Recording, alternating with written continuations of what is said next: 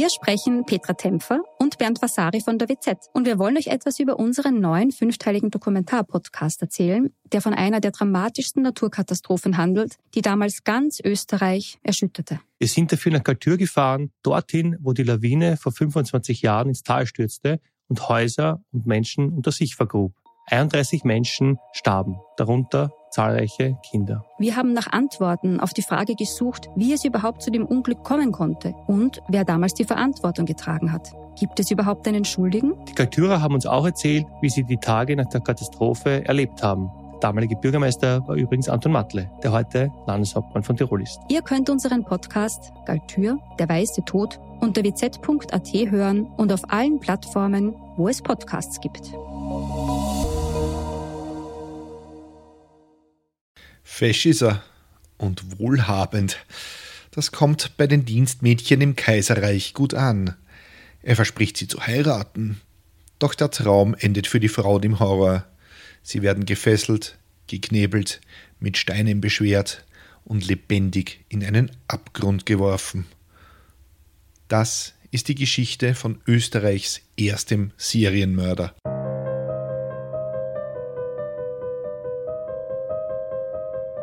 Willkommen bei Mörderisches Österreich, dem Podcast über historische Kriminalfälle aus eurer Umgebung. Anhand von zeitgenössischen Berichten rekonstruieren wir hier die größten Verbrechen der Geschichte Österreichs und darüber hinaus. Am Ende gibt es wie immer den Klugschiss zum Schluss. Mein Name ist Peter und ich bin im Hauptberuf Journalist.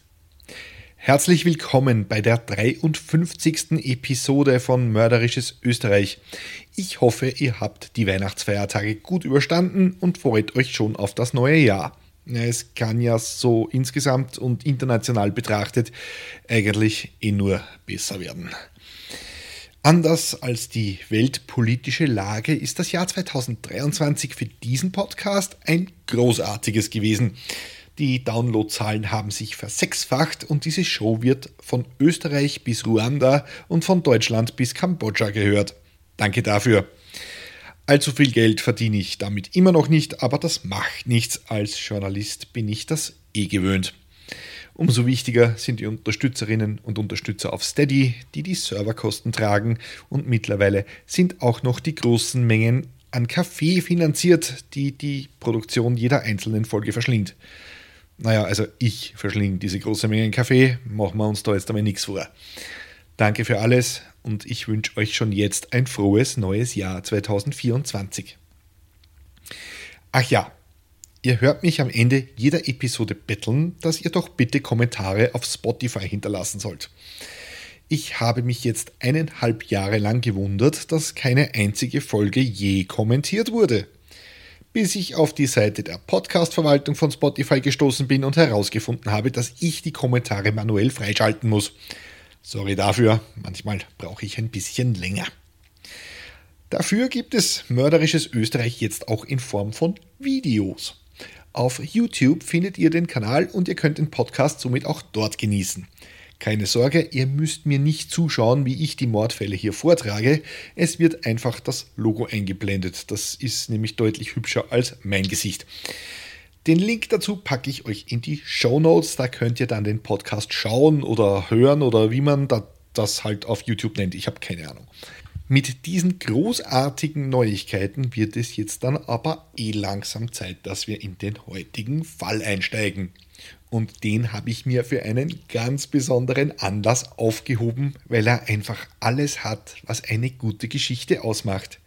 Nicht einen, nicht zwei, gleich drei Serienmörder. Bei aller Grausamkeit ein wenig Slapstick-Komödie und ganz viel österreichische Mentalität. Das ist die Geschichte von Hugo Schenk, dem ersten Serienmörder Österreichs, dem Frauenmörder, dem Monster des Kaiserreichs.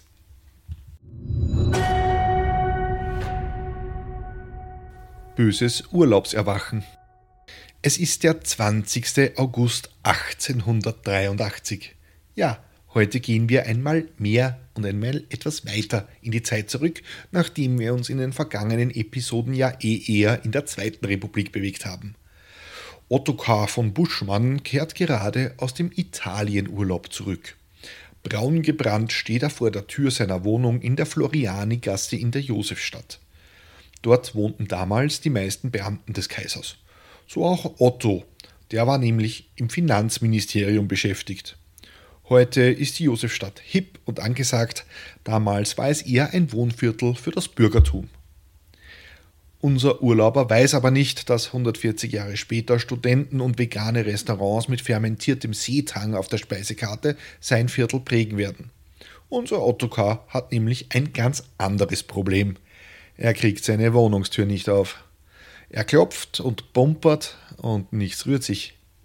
Komisch, denn eigentlich sollte seine Köchin da sein, weil die hat schließlich den Wohnungsschlüssel. Aber Theresia Ketterl, so hieß die Dame, von der fehlt jede Spur. Und auch der Hund bellt nicht.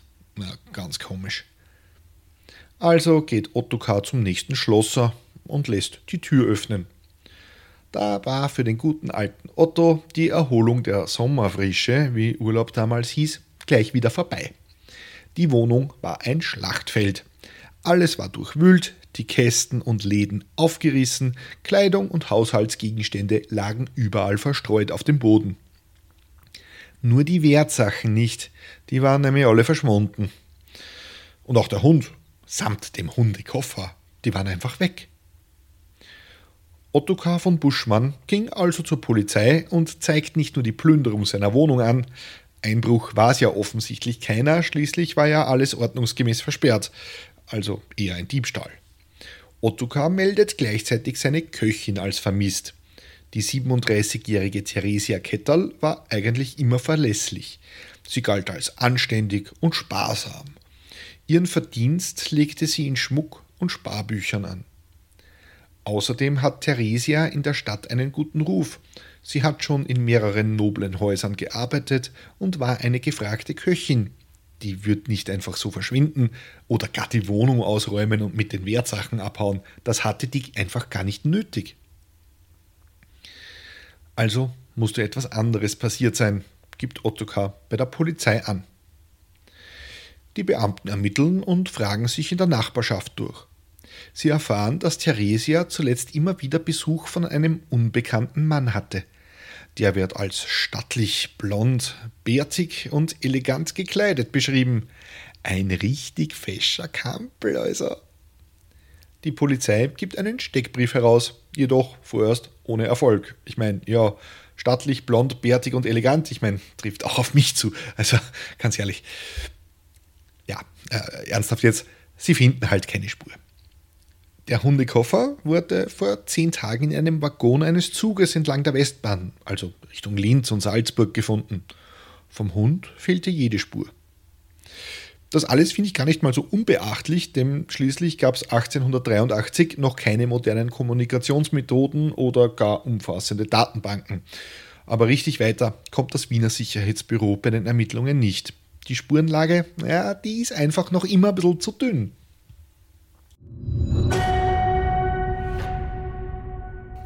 Die Ermittlungen. Es ist der 20. Dezember 1883 genau vier Monate nachdem Ottokar von Buschmann seine Köchin als vermisst gemeldet hat. Da betreten mehrere besorgte Menschen das Polizeikommissariat Rossau in Wien. Die Verwandten melden ebenfalls zwei Personen als vermisst. Die 47-jährige Köchin Katharina Timal und ihre 33-jährige Nichte Josephine sind seit dem Sommer verschwunden. Ist ja nett, dass ihr euch meldet, aber bitte, die ist seit Sommer verschwunden und ihr kommt im Dezember daher. Naja. Jedenfalls vermuten die Angehörigen gegenüber den Polizisten ein Verbrechen. Die Katharina und ihre Nichte Josephine stammten aus Böhmen und galten ebenfalls als sehr verlässlich. Beide waren im Sommer nach Krakau gereist und seitdem fehlt von ihnen jede Spur. Und sie haben sich nicht mehr bei ihrer Familie gemeldet. Ein angeblicher Bauingenieur hat sie eingeladen ein gewisser Hugo Schenk. Wie der aussah? Na, stattlich, blond, bärtig und sehr elegant gekleidet. Die Beamten des Kommissariats schicken ein Telegramm an das Wiener Sicherheitsbüro, also quasi an die Kriminalpolizei. Dort wittert man gleich einen Treffer. Der Name Hugo Schenk taucht in der Verbrecherkartei in der Kategorie Heiratsschwindler auf. Und auf ihn passt die Personenbeschreibung im Fall der ebenfalls verschwundenen Köchin Elisabeth Ketterl. Ihr wisst schon, stattlich, blond, bärtig, elegant gekleidet. Sofort rücken die Beamten aus. Schenk hatte offenbar in Wien mehrere Wohnungen gemietet und diese werden jetzt durchsucht. Weitere Ermittler fahren nach Linz, denn auch dort hat Schenk eine Wohnung. Der Leiter des Sicherheitsbüros selbst sitzt im Zug der Westbahn. Der Gesuchte war aber nirgendwo zu finden, denn der war mit einem anderen Zug in die Gegenrichtung von Linz nach Wien unterwegs. Die Polizei und der Gesuchte begegneten sich also möglicherweise auf der Zugstrecke, ohne es voneinander zu wissen. Lange dauerte die Jagd auf Schenk allerdings nicht. Er wurde am 10. Jänner, nicht einmal drei Wochen nach Verhandlungsbeginn, verhaftet. Und zwar in der Wohnung seines Komplizen Karl Schlosserek in der Sturzgasse im 15. Bezirk. Die Beamten dringen in der Nacht in die Wohnung ein und nehmen den Verdächtigen in seinem Nachthemd fest. Wie die Polizei jetzt genau auf die Wohnung von Schlosserek gekommen ist, naja, das ist nicht ganz genau überliefert. Wahrscheinlich ist, dass im Zuge der Ermittlung Ermittlungen aufgefallen ist, dass sich Schenk und Schlosserek gemeinsam aus dem Gefängnis kennen und auch sonst miteinander viel zu tun hatten. Ja, das gute alte Wiener Sicherheitsbüro, naja, das kennt eben seine Kundschaft. Schenk und Schlosserek werden also verhaftet. Die Polizisten finden in der Wohnung gleich noch jede Menge Wertgegenstände aus der Wohnung von Ottokar von Buschmann und von Theresia Ketterl. Außerdem wird die Wohnung von Schenks Bruder, der heißt auch Karl, durchsucht. Siehe da, mehr gestohlene Wertgegenstände tauchen auf. Und auch hier klicken die Handschellen. Die Ermittler haben also drei Personen in Haft. Die Brüder Hugo und Karl Schenk sowie Karl Schlosserek. Ein bisschen viele Karls heute, sorry. Aber wisst ihr, was das Schönste ist? Hugo Schenk heißt mit zweiten Vornamen Ignaz. Endlich, nach Dutzenden Episoden, wieder ein Ignaz. Mir kommen fast die Tränen vor Freude. So, jetzt hat die Polizei die drei, aber was ist mit den Dienstmädchen passiert? Nun, die waren tot. Ermordet von Hugo Ignaz Schenk, Karl Schenk und Karl Schlosserig, wie sich im Zuge der Vernehmungen herausstellt. Tja, das ist das Problem, wenn man Morde zu dritt begeht. Einer plaudert immer und die Ermittler haben sehr schnell Geständnisse von den dreien. Aber nicht nur das. Auf das Konto von Schenk geht mindestens noch ein weiterer Mord, von dem die Ermittler noch gar nichts wissen.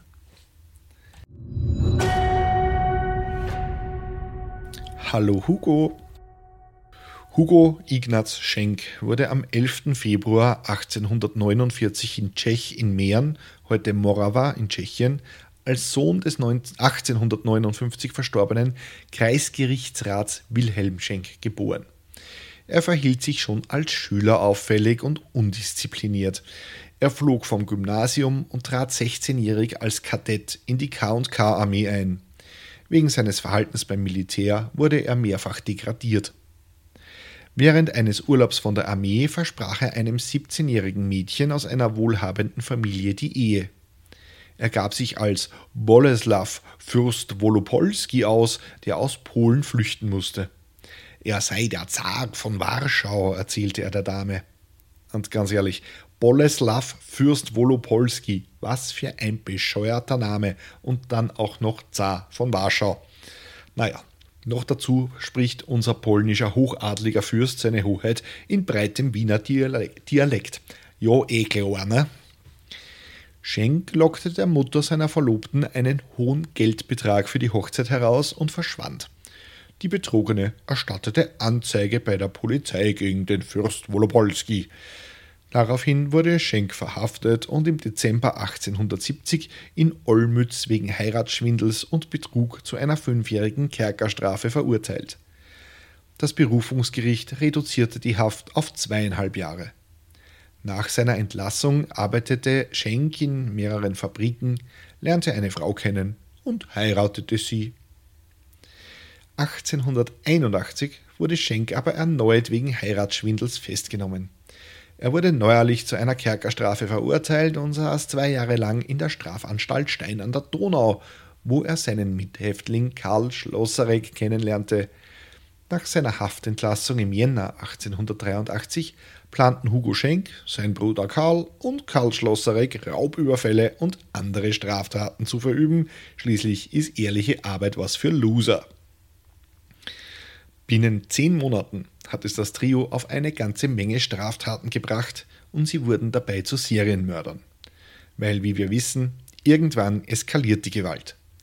Hugo Ignaz stellte sich dabei zum Glück nicht immer besonders clever an, verwendete meist seinen echten Namen und gab sich auch sonst wenig Mühe, seine Spuren zu verwischen. Aber der Reihe nach.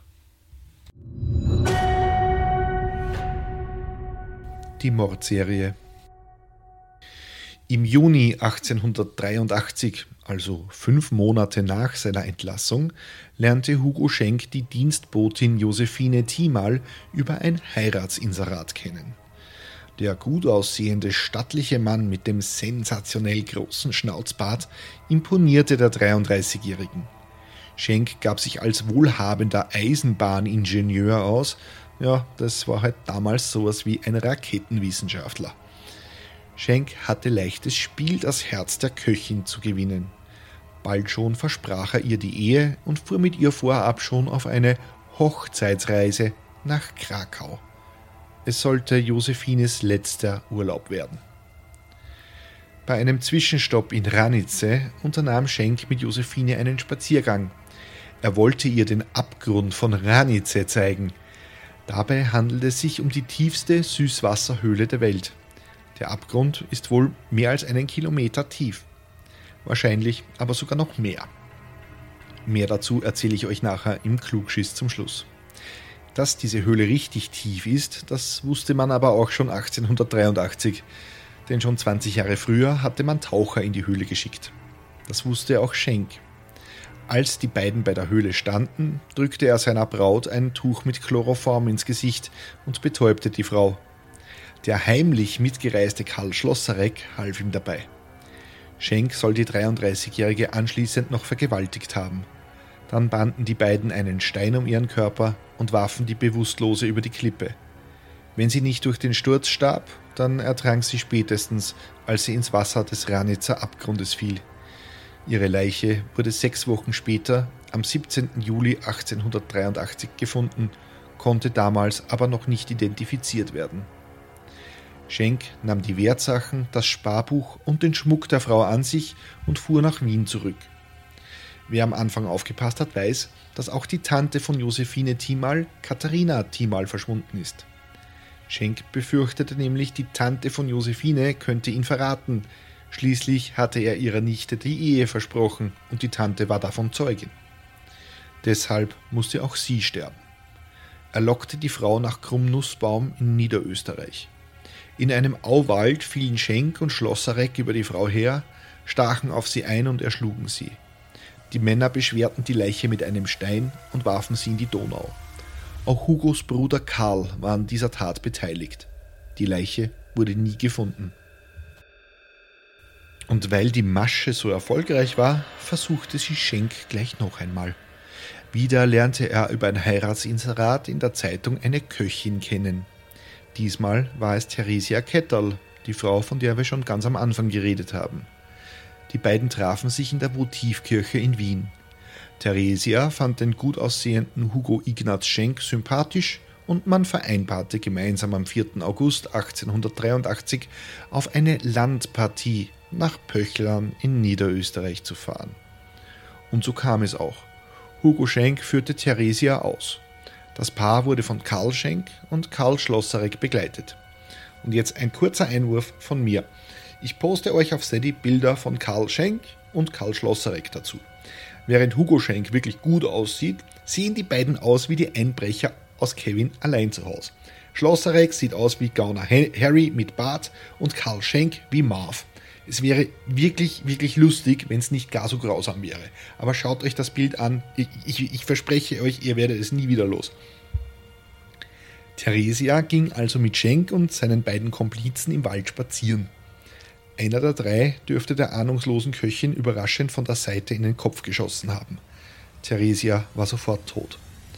Die Mörder nahmen ihren Schmuck und andere Habseligkeiten mit und ließen die Leiche im Wald liegen. Hugo Schenk behauptete bei den Einvernahmen, Kettal hätte sich beim russischen Roulette selbst in den Schädel geschossen. Klar, da gehen wir in den Wald und dann spielen wir ein bisschen russisches Roulette, weil Federball ist ja zu langweilig. Der hellste scheint unser Ignaz Zar von Warschau, Fürst Wolopolski, dann doch nicht gewesen zu sein. Seinen letzten Mord beging Schenk, als ihm die Polizei schon auf den Fersen war. Wieder lernte Schenk ein Dienstmädchen über ein Zeitungsinserat kennen. Diesmal war es die 33-jährige Rosa Ferenczi. Werner Sabitzer, selbst ein Kriminalkommissar und Chefredakteur der großartigen Zeitschrift Öffentliche Sicherheit, hat den Fall aufgearbeitet. Er schreibt. Schenk behauptete, Eisenbahndirektor mit einem hohen Jahresgehalt zu sein. Ferenczi verliebte sich in den attraktiven Mann und verfasste für ihn Gedichte in ungarischer Sprache. Sie hatte etwas Geld erspart und drängte auf eine baldige Heirat. Hugo Schenk und sein Bruder Karl besprachen, wie sie Ferenczi beseitigen könnten und wählten als Tatort Pressburg. Hugo Schenk kaufte eine Axt und Draht und im Dezember 1883 holte Schenk die Frau in ihrer Unterkunft ab.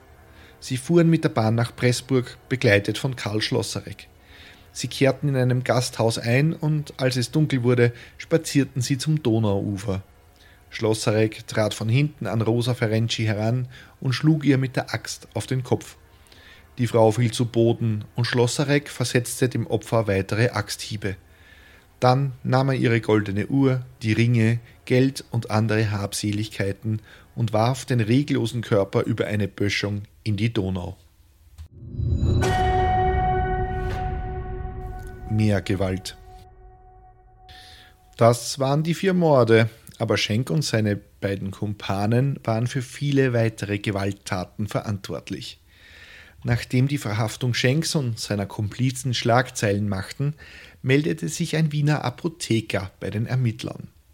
Im Juli 1883 begegnete der Apotheker bei einem Spaziergang in Weidlingau einem großen Mann.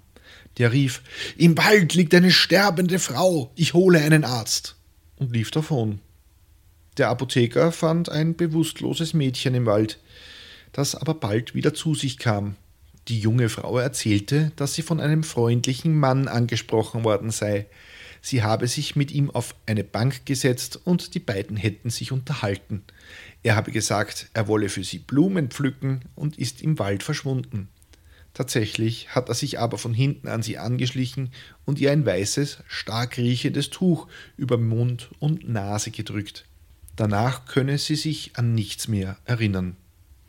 Ihr fehlten ihre Ringe, die Geldbörse und andere Wertgegenstände. Der Unbekannte ließ ein Buch La Fontaines Fabeln zurück. Und wisst ihr was? Hugo Schenk hat seinen echten Namen auf Seite 1 geschrieben. Der Apotheker sagte zur Überfallenen, sie solle am nächsten Tag zu ihm in die Apotheke kommen, er würde sie als Zeuge zur Polizei begleiten. Doch das Mädchen erschien nie und die Anzeige wurde nie erstattet. Schenk hätte aber schon im Juli aus dem Verkehr gezogen werden können, bevor er die Morde an Josephine, Katharina, Theresia und Rosa begangen hat.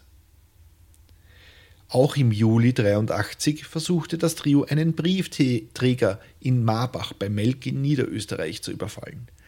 Die drei Genies hatten im Namen des Pfarrers und des Försters von Marbach bei Juwelieren und Wechselstuben Schmuck und Devisen bestellt. Schenk wusste, dass der Briefträger die bestellten Wertsachen von der Bahnstation abholen und durch einen Wald zum Postamt bringen musste. Sie hatten vor, den Briefträger im Wald zu betäuben und zu berauben. Der Plan scheiterte, weil der Briefträger an diesem Tag nicht wie üblich allein unterwegs war, sondern von einem Postamtsdiener begleitet wurde. Außerdem suchte das Trio über ein Zeitungsinserat kautionsfähige Dienstnehmer, was immer das heißen mag. Meld, es meldete sich der Müllergehilfe Franz Potpera. Dem versprach Schenk und Schloss, also dem versprachen Schenk und Schlosserek einen gut bezahlten Job. Schlosserek lockte das Opfer in einen Wald, und als die beiden einen Spaziergang machten, um die Details zu besprechen, schlich ihnen Schenk nach. Schlosserek zog plötzlich einen Revolver und schoss ohne Vorwarnung auf Franz Potpera. Doch der kräftige Mann ging nicht zu Boden und ging zum Gegenangriff über. Es entspann sich ein Kampf um die Waffe, den der Müller offensichtlich gewann, denn der konnte fliehen, ohne dass er weiter angeschossen wurde. Schenk, der den beiden ja gefolgt war, beobachtete die Auseinandersetzung und griff nicht ein. Schenk ist also nicht nur ein Mörder, sondern auch ein Kameradenschwein. Schenk war übrigens ganz groß darin, seine beiden Komplizen übers Ohr zu hauen. Er behielt sich immer einen Großteil der Beute ein, während er seinem Bruder und Schlosserek nur einen geringen Teil abgab. Darüber kam es auch immer wieder zu heftigen Streits. Tja, wenn man schon, schon Komplizen hat, dann sollte man sie auch gerecht behandeln, sonst werden sie sich eines Tages rächen und zum Beispiel ein Geständnis ablegen und einen schwer belasten. Tja, so ein Pech. Nach dem missglückten Überfall auf Potpera versuchte es das Trio noch einmal mit dem gleichen Schmäh. Sie lockten einen Mann namens Franz Bauer in einen Wald bei Weidlingau. Das ist heute ein Stadtteil von Wien, war damals aber noch eine eigenständige Landgemeinde. Eigentlich wollten sie den Mann erschießen und ausrauben, doch dazu kam es nicht. Das Trio dürfte Angst gehabt haben, durch den Schussknall entdeckt zu werden. Die 25-jährige Josephine Eder überlebte ihre Begegnung mit Schenk, weil sie seine Geliebte wurde. Er sagte ihr, er sei nach Linz versetzt worden und mietete für sie eine Wohnung dort an. Sie galt als sparsam und hatte ein Sparbuch. Auch sie wurde als vermutliche Komplizin oder Mitwisserin festgenommen. Sie hatte über Aufforderung Schenks ihrer Dienstgeberin eine wertvolle Perlenkette gestohlen. Als sie erfuhr, dass ihr Geliebter als Raubmörder und Heiratsschwindler verdächtigt wurde, wollte sie sich das Leben nehmen. Wegen des Diebstahls wurde Eder am 8. Februar 1884 zu drei Jahren Kerker verurteilt. Die Geschichte von den russischen Nihilisten. Kommen wir zu einer weiteren Episode aus Schenks Leben aus der Kategorie Was zur Hölle hat der bloß geraucht? Im April 1883 riss er sich eine neue Freundin auf. Emilie Höchsmann lernte er wieder einmal über eine Zeitungsannonce kennen. Beim ersten Treffen am 26. April gab er sich als Zivilingenieur aus. Die Frau verliebte sich sofort und sie bat ihn schon nach ein paar Tagen, sie zu heiraten. Schatzal, das geht nicht, sagt Schenk. Ich heiße nicht Schenk, sondern in Wirklichkeit bin ich ein polnischer Adliger aus der Grafenfamilie Wilopolski und habe aus politischen Gründen aus Polen flüchten müssen, erzählte er der Frau, als diese mit offenem Mund dasaß. Auf meinen Kopf sind 20.000 Gulden ausgesetzt. Das sind nach heutigem Geld 315.000 Euro. Und ich bin ein Vertreter der russischen Nihilisten, die mich darüber hinaus großzügig finanzieren, berichtet Schenk. Schenk sei nur sein, Ta sein Tarnname, erzählt er weiter, und unter dem kann er sie auch nicht heiraten, weil dann sei ja schließlich die Ehe ungültig. Unter seinem echten Namen Graf Wilopolski auch nicht, weil sonst sei sein Leben gefährdet. Die Frau Emilie war beeindruckt. Sie lebte bei der Familie ihrer Schwester und besaß keine nennenswerten Wertsachen. Das rettete ihr vermutlich das Leben. Hugo Schenk unternahm mit ihr Reisen und schenkte ihr im August 1883 Schmuckstücke, von denen er behauptete, ein guter Freund, wahrscheinlich von den russischen Nihilisten, hätte sie ihm geschenkt. Die Wertsachen stammten allerdings aus dem Besitz der kurz zuvor ermordeten Theresia Ketterl. Die anderen von Kettal geraubten Schmuckstücke verkaufte Schenk einem Juwelier in Breslau. Schenk mietete für Höchsmann Anfang September 1883 eine Wohnung in Weidlingau. Er versprach ihr, sie zu heiraten und mit ihr nach Cincinnati zu ziehen. Dort hätte er einen reichen Onkel mit ausgedehnten Ländereien. Genau, Herr Schenk, die Geschichte glaubt da jetzt da jeder. Der Prozess. Am 13. März 1884 begann im Landesgericht Wien der Gerichtsprozess über die drei Angeklagten Hugo Schenk, Karl Schlosserek und Karl Schenk. Naja, und der hat bei der Beweislast nicht allzu lang gedauert, wie ihr euch vielleicht vorstellen könnt. Im Gerichtsverfahren wurde nämlich relativ schnell klar, dass Hugo Schenk Gefallen am Morden gefunden hatte. Er erzählte, dass er die Fantasie hatte, eines seiner Opfer an einen Baum zu binden, es mit Petroleum zu übergießen und dann anzuzünden. Und jetzt nur so als Tipp, falls ihr mal wegen Mordes vor Gericht steht und ähnliche Fantasien habt, erzählt das vielleicht nicht dem Richter. Hä? Nur so als Hinweis.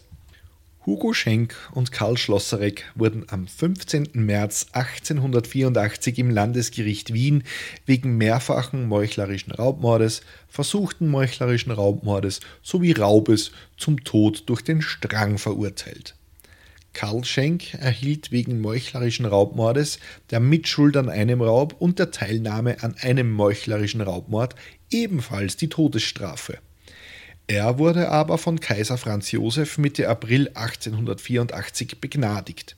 Die Todesstrafe wurde in lebenslangen Kerker umgewandelt. Die Todesstrafe von Hugo Schenk und Karl Schlosserek blieb aber aufrecht. Das ist relativ ungewöhnlich, denn der alte Kaiser Franz Josef, ja, der geruhte zu ja, der war halt schon sehr alt und der geruhte dann, äh, die meisten Todeskandidaten zu begnadigen. Bei den beiden machte er aber eine Ausnahme.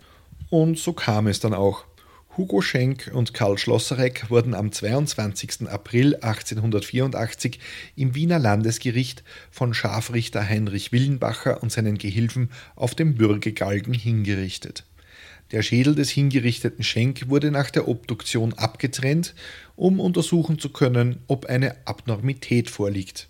Damals dachte man noch, man könne aus der Schädelform auf eventuell kriminelle Gene oder sowas schließen. Und wenn ihr besonders abenteuerlustig seid, dann besucht ihr das Wiener Kriminalmuseum. Dort ist der Schädel von Hugo Schenk nämlich bis heute ausgestellt. Das Wiener Kriminalmuseum kann ich euch ohnehin sehr ans Herz legen. Dort sind viele der Fälle, die ich euch präsentiert habe, noch mit viel mehr Details aufgearbeitet und ihr könnt euch originales Mordwerkzeug anschauen. Dort seht ihr auch den Fall von Franz und Rosalie Schneider, das Ehepaar, das zu Serienmördern wurde. Der Fall gleicht jenem von Hugo Schenk nämlich sehr und den könnt ihr auch in Episode 29 nachhören. Klugschiss zum Schluss. Der Abgrund von Ranice. In unserem heutigen Fall wird eines der Opfer angeblich in den Abgrund von Ranice geworfen.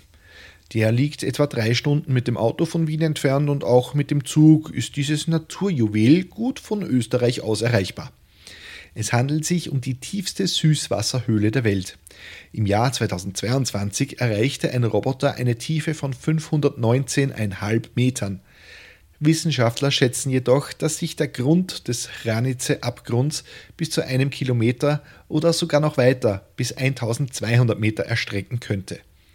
Das ist deshalb so schwer zu bestimmen, weil sich die überflutete Höhle windet und schraubt und daher kann man nicht einfach ein Lot hinein versenken und schauen, wie weit die Schnur runtergezogen wird. Seit Jahrhunderten wird versucht, an den Grund der Höhle vorzustoßen, doch das ist bis heute eben nie gelungen. Die ersten Taucher wurden in den 1860er Jahren in die Höhle geschickt.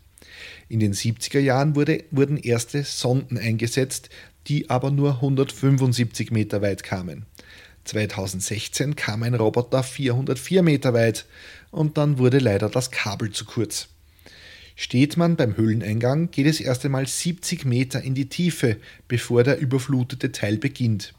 Es gibt auch noch die sogenannte trockene Rotunde, eine Höhle mit atemberaubenden Tropfsteinformationen. Aufzeichnungen aus dem, 16. Jahr, aus dem 16. Jahrhundert beschreiben den Abgrund von Ranice als eine Art Tor zur Hölle, in das man dann verurteilte Verbrecher geworfen hat. Der Abgrund diente also im Mittelalter höchstwahrscheinlich sogar als Hinrichtungsstätte. Ja, und das war sie jetzt auch schon wieder, die 53. Episode von Mörderisches Österreich. Wenn euch die Folge gefallen hat, dann könnt ihr mir auf steadyhq.com slash mörderisch einen Euro in den Hut werfen. Danke an Andrea, Ralf, Dagmar, Sarah, Michthilde, Sigi, Nathalie, Eva, Bianca, Björn, Heidi, Elisabeth, Patricia, Alexandra, Valentin, Jakob, Bianca, Bernd, Natascha, Martin, Johannes, Ingmar, Juliane, Daphne, Thomas, Chris, Bernhard und Annemarie, die diesen Podcast unterstützen. Keine Sorge, die ersten 30 Tage als Mittäter sind kostenlos und ihr erhaltet die aktuelle Folge immer einen Tag früher als alle anderen. Wenn ihr auf Steady den Newsletter abonniert, bekommt ihr noch kostenlos Bonusmaterial zu den Fällen. Diesmal sind es Zeichnungen von Abbildungen, also Porträts von unseren Tätern, die aussehen wie aus Kevin allein zu Hause. Ich schwör's euch.